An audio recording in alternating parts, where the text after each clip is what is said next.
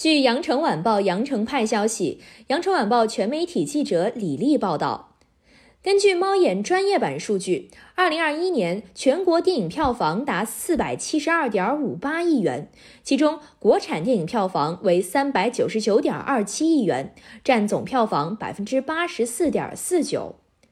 国产电影《长津湖》成中国影史票房新冠军，其总票房迄今已达五十七点七二亿元。当年上映的影片中，共有十部影片票房突破十亿元，票房从高至低分别是《长津湖》《你好，李焕英》《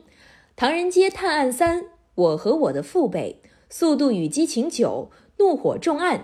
中国医生》《哥斯拉大战金刚》《悬崖之上》《刺杀小说家》。